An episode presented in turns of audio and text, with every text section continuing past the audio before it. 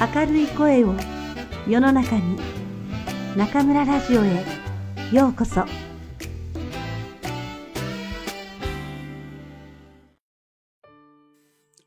かぼちゃの馬車星新一かぼちゃの馬車その女は若かった。しかも美しくと言いたいところだが、そうではなかった。褒めるにはかなり頭を使わなければならない外見だった。醜いと形容した方が正確にして簡単だった。まず、スタイルが良くなかった。足とかウエストとか首の周りとか、そんなところに脂肪がつきすぎていた。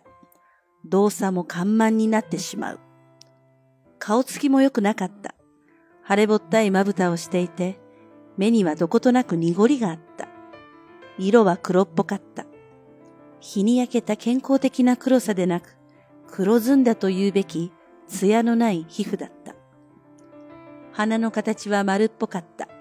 ユーモラスな印象を与えるようなら、まだ救いがある。しかし、そういう類とはほど遠く、笑ったりすると、さらにバランスが崩れ、歪んだものとなる。かえって哀れを誘う。と言って、それは同情を引くようなものでもなかった。そのことは彼女は自分でも知っていた。だから、あまり笑わなかった。また、笑うような楽しい気分になることもなかった。その女は一人で暮らしていた。地方から都会に出てきて、小さな一部屋を借りて住み、ある会社へ勤めていた。人手不足の時代、醜いからといって不採用になることはなかった。しかし、派手ないい職種にはつけなかった。地味な仕事、彼女はそれに励んだ。他にしようがなかった。ボーイフレンドができるわけもなかった。誘ってくれる男もなく、自分から誘う気にもなれなかった。取り残されたような、つまらない、苦痛に近い毎日を過ごしていた。そんな風なら、郷里へ帰ればいいのに。しかし、その決心もつかないのだった。都会には魔力のようなものがある。今に何か夢のようなことが起こるのではないか。理由も根拠もないのだが、そんな期待を抱かせるものが都会にはある。彼女は一日一日をただ灰色に塗りつぶし、過去へと送り込み続けるのだった。生活の唯一の同伴者は惰性と言えた。話し合う相手もほとんどない。買い物の時の会話ぐらいだった。部屋には電話がなかった。あったとしてもかける相手はなく、どこからもかかってこないだろう。自分の部屋に帰った彼女はテレビを眺め、その中の虚しい架空の世界にしばし自分を忘れる。そんな毎日だった。郷里からのほか、手紙もめったに来ない。時たま郵便物が届くが、何かの広告宣伝の類のものだった。印刷した華やかだが味気ないもの。それでも宛名が自分になっているのを見ると、それだけで嬉しく、新製品の性能や値段まで何回も読み返す。都会という人混みの中に住んでいながら、その女は孤独だった。ある日、その女に郵便物が届いた。やはりダイレクトメール。何かの宣伝とすぐにわかる。しかし彼女は丁寧に封を切り、ゆっくりと読んだ。読み返す。ありふれた内容でなかったからだ。あなたはお美しい方でしょうが、ある期間だけもっと美しくなってみたいとお思いになりませんか？お気軽にお出かけください。ご満足いただけなかった場合は、代金をお返しいたします。女はそれを繰り返し読んだ。鏡を覗いてみる。自分でも好きになれない顔がそこにあった。なんて馬鹿げた広告の文章を彼女は手紙を破り捨てようとしたが、指に力が入らなかった。無意識のうちに頭の中で今の文章を繰り返している自分に気がつく。もしかしたら本当なのかもしれない。私みたいなものでもうまくいくのかも。ダメだとしても、もともとなんだわ。その結論に達するまで結構日数がかかった。悪ふざけの一種なのかもしれない。そうだったら一層惨めな気分になる。それへの不安があった。あるいは詐欺の新手じゃないかしら。私なんかどうせこれ以上綺麗になれるわけがない。そんなためらいを繰り返した挙句、やっと心が決まった。会社の帰りにそこへ寄ってみることにした。街中の高層ビル、その上の方の階に問題の美的変化サービスなるものが存在しているはずだった。封筒にはそう記されてあった。新しいビル、1階の広いホールを横切り、エレベーターに乗る。我ながら哀れな気分だった。自分の欠点を思い知らされ、それを直視し、その上で今この訪問をしようとしている。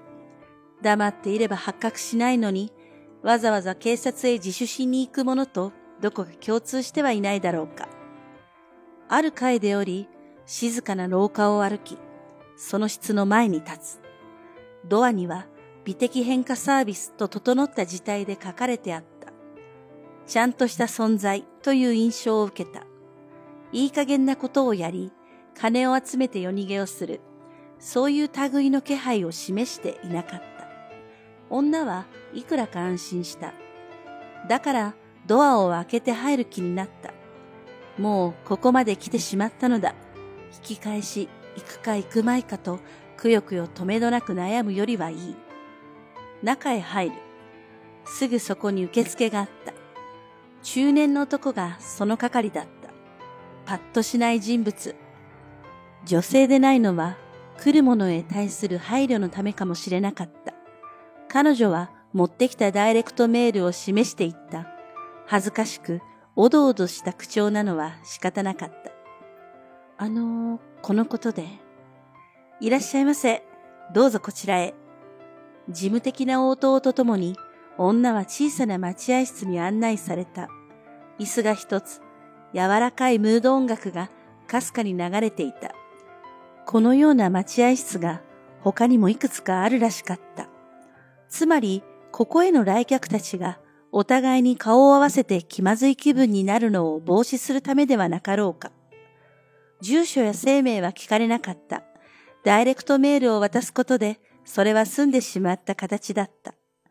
30分ぐらい女はそこで待たされた。やがて、さっきの受付の男が来て言う。お待たせしました。どうぞ先生のところへ。ご心配なさることはありませんよ。きっとうまくいきます。先生なる者のいる室へ通された。窓があり、高江だけあって見晴らしのいい明るい室だった。机があり、その向こうに先生が椅子にかけていた。学者タイプの50歳ぐらいの男。それほどの美男子ではなかった。しかし、そのことでの不審を彼女は感じなかった。知的な品のある人だったからだ。優しい口調で、そばの椅子を指して言う。さあ、そこへおかけください。よろしくお願いしますわ。女は腰を下ろしながら、あたりを見回し、期待外れのような表情を示した。先生はうなずいて言う。整形手術、美容室、そういったものを想像なさっておいでだったのではありませんか？皆さん、大抵そう思ってここへおいでになるようです。薬品と医療器具を入れた小さな棚が一つあるだけで、あとは会社の役員室と大差なかった。書類整理用のキャビネット、豪華な本棚などが置かれている。違いますの？全く違う方法です。私は医者です。ある民間の総合病院に勤めながら、暇を見て研究を続けました。そして、この特殊な方法を開発したのです。そこで独立し、ここで開業を。美しくなる方法なんてあるんですの？信じられない気分ですわ。そこが科学の発達、医学の進歩の成果ですよ。手術だの、金のかかる継続的な美容だの、そんなのとは全然違うものです。極めて簡単。その決心さえつけば、今日からでもあなたは美しく。私みたいなものでも、誰でもです。まだ信じられませんわ。まるで魔法みたいな。うまいことをおっしゃる。まさにそうです。シンデレラ姫の物語に出てくる魔法使い。杖を一振りすると、かぼちゃが美しい馬車に変わる。それに似ておりますな。その素晴らしさと同様に、残念ながらその欠点もある。ある時間が経つと、かぼちゃの馬車は元に戻ってしまう。永久にという効力がないのです。それは仕方ないわ。たとえ一週間でもいいから美しくなりたいの。人生に一回ぐらいそれが許されたっていいでしょう？どうせ人間は年を取るのだし、わずかな間でも美しさを味わえれば満足ですわ。と、女は本心を漏らした。医者はまたもうなずく。そうご了解いただけるとこちらもやりやすい。一週間なんて短い期間ではありませんから、ゆっくりと心ゆくまで美しさをお楽しみください。私としても喜んでいただければ仕事のしがいがあるというものですよ。まだ夢のようなお話としか思えませんわ。そんなことが現実に起こりうるなんて。だけど、痛いの。痛ければおやめになりますか？そんなことありませんわ。さあ、代金はお払いいたします。できるのなら、今すぐやってちょうだい。女は支払いを済ませた。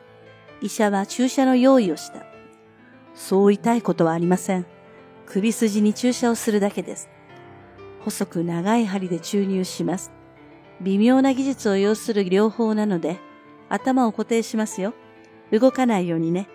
決して我慢できないような痛さではありません。医者はベルトを出し、女の頭を椅子の上の方に固定した。それから注射をやり、5分ほどで終了した。女は言う。これで終わりなのですか？そうですよ。と医者はベルトを外す。女は頭を左右に動かしながら言った。あまりにおでかるすぎるような気も。問題は効果の方ですよ。ちょっとお考えになってみてください。あなたは今、自分の醜さに耐えられないような気分をお持ちでしょうか女はしばらく首をかしげてから言う。そういえばそんな気はしないわ。もし、ご不満が終わりでしたら、明日にでもおいでください。今の代金はお返しいたします。一晩よく考えてみますわ。女はそこを出る。軽やかな足取りだった。下へのエレベーターに乗る。他には誰も乗っていなかった。しかし、エレベーターは次の階で止まり、若い男が一人乗ってきた。身だしなみのいい、整った顔の、キリッとした男性だった。僕は一階までです。ボタンは押してございますか？ええ。うなずいた彼女に、青年はちらちらと視線を向けた。何か話しかけたいが、それは失礼だ。そんなことを心の中で持て余しているといった感じだった。しかし、話しかけるきっかけはなく、途中で止まることなく、エレベーターは1階に着いた。ドアが開いて外へ出るとき、青年はやっと決心したような表情で、ある言葉を口にした。あなたはお綺麗な方だ。つい見とれてしまって失礼しました。え？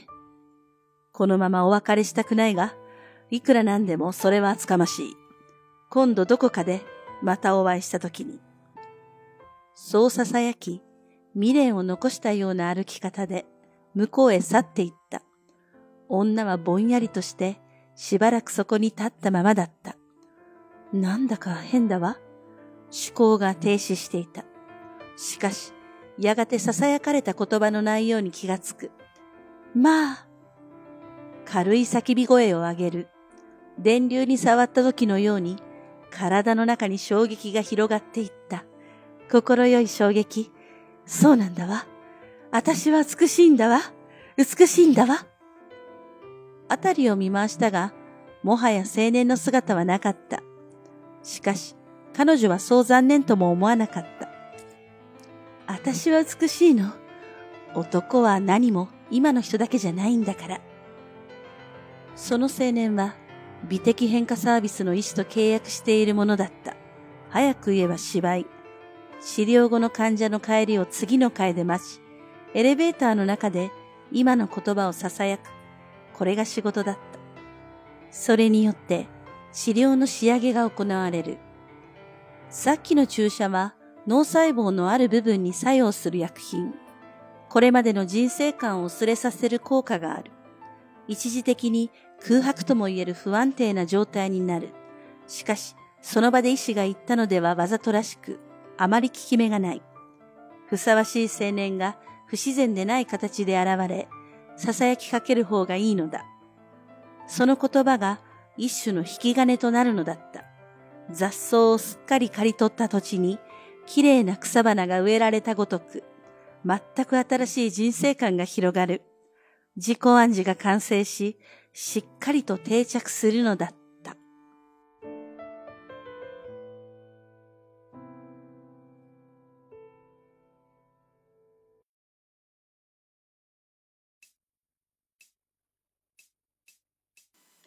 皆さんこんばんは。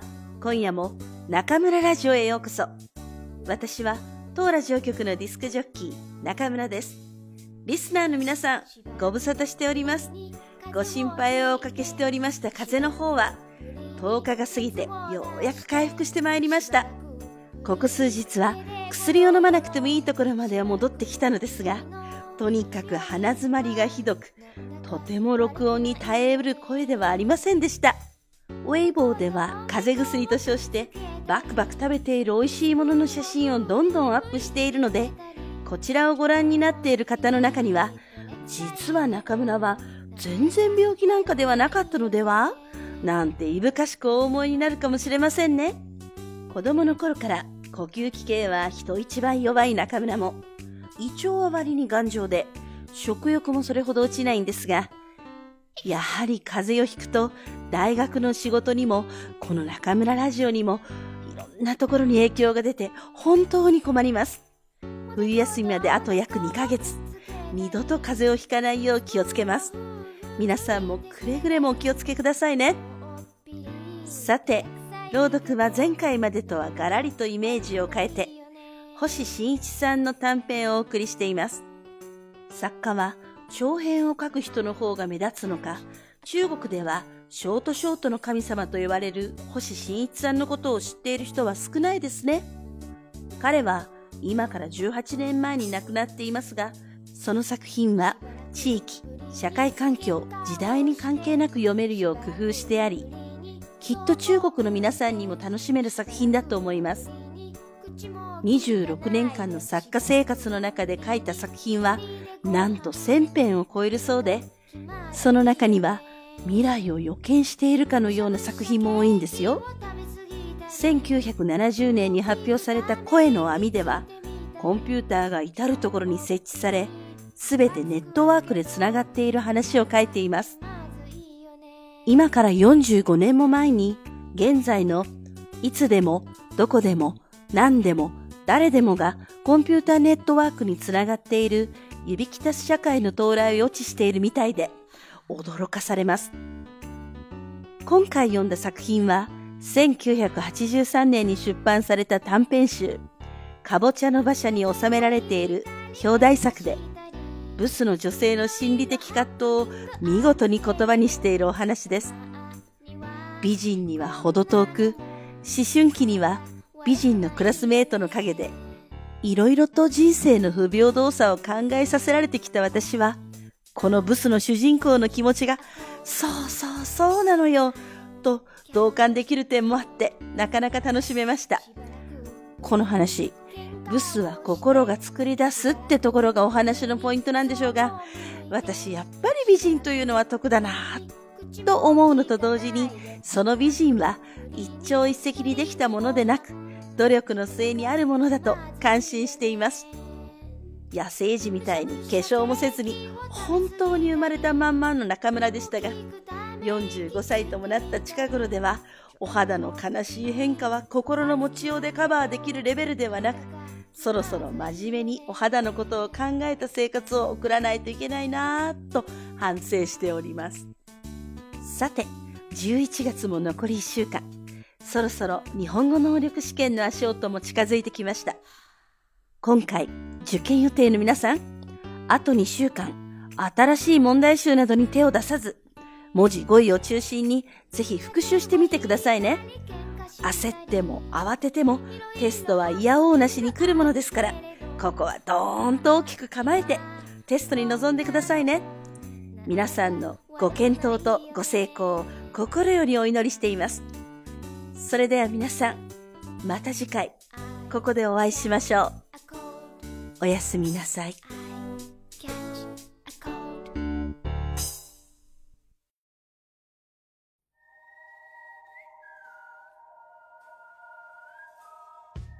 くんちゃんのおまけコーナー皆さんこんばんは，坤讲のおまけコーナーへようこそ。大家好，我是中村电台的制作担当困困，欢迎来到我们 KCONA。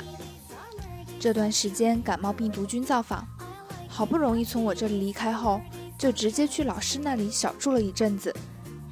最近终于好像待腻了，差不多要走了。老师的声音也恢复了元气，所以我们又来录节目了。老师感冒期间声音微微沙哑，听起来别有一番感受，所以我有向他建议，要不感冒期间也录一期吧。但老师拒绝了，他说呈现给听众朋友们的应该是最有诚意、状态最好的声音。作为半个听众、半个制作人的我，真的被老师的专业精神给感动了。不知道手机或电脑前的听众朋友们，听到这里有没有跟我一样被感动呢？坚持收听每一期节目，就是对老师最大的认可啦。中村 Radio 的姐妹电台日语朗读广场自开通以来，朗读投稿征集已进入到第四回，参与投稿的听众越来越多了，也涌现出了很多很优秀的朗读作品。希望参与了投稿的听众朋友们继续坚持，也希望还没有投稿的听众朋友们勇敢地展现出自己的声音。好了，按照惯例来给大家介绍一下本期节目的内容。从本期开始，朗读的文章又进入了一个新系列。被誉为日本微型小说鼻祖的作家霍喜新一期新新一所创作的短篇小说系列。本期放送的是《卡布恰诺巴夏南瓜马车》这个故事的上半部分。一个对自己的相貌并不满意的女子，为了变得更美，走入了一个美容室。与传统的整容中心不同，这里无需手术，只需注射一种药水即可。这种药水并不作用于人的相貌，而是作用于脑细胞，使人生观发生改变。但弊端是，像南瓜马车一样，这种药是有时效的。这位女子接受注射后发生了怎样的改变呢？下期节目也请继续收听哦。中村老师在碎碎念中说自己平时也是从来不保养、不化妆，从来没觉得自己是美女。所以在读这个故事的时候，找到了很多共鸣。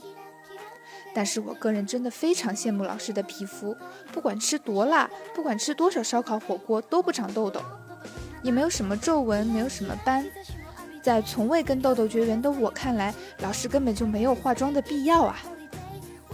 十一月转眼也只剩下一周了，离十二月六日的能力考还有大约两周时间。中村老师的建议是。最近复习时，可以把重心转向文字和词汇部分，不要慌张，沉着应考。最后是 o m a k e n o m a k e k o n a 来向大家汇报一下上次双十一购物节的战况。我最终没能阻止老师买下那台他心仪的咖啡机，于是结果就是我们的订单中又多了两包咖啡豆、一个磨豆机，还有两个咖啡杯。